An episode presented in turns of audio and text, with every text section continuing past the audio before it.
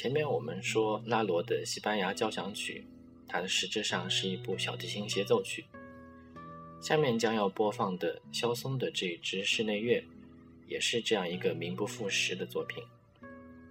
它的名字叫做为钢琴、小提琴和弦乐四重奏所写的 D 大调协奏曲，但实际上它更像是一支六重奏。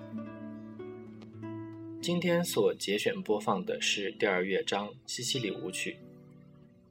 这个乐章可以说是肖松音乐当中最美的一个乐章，也可以说是法国音乐当中非常优美的一一段音乐。小提琴演奏者是伊扎克·帕尔曼。钢琴演奏者是伯列特，弦乐四重奏由茱莉亚四重奏完成。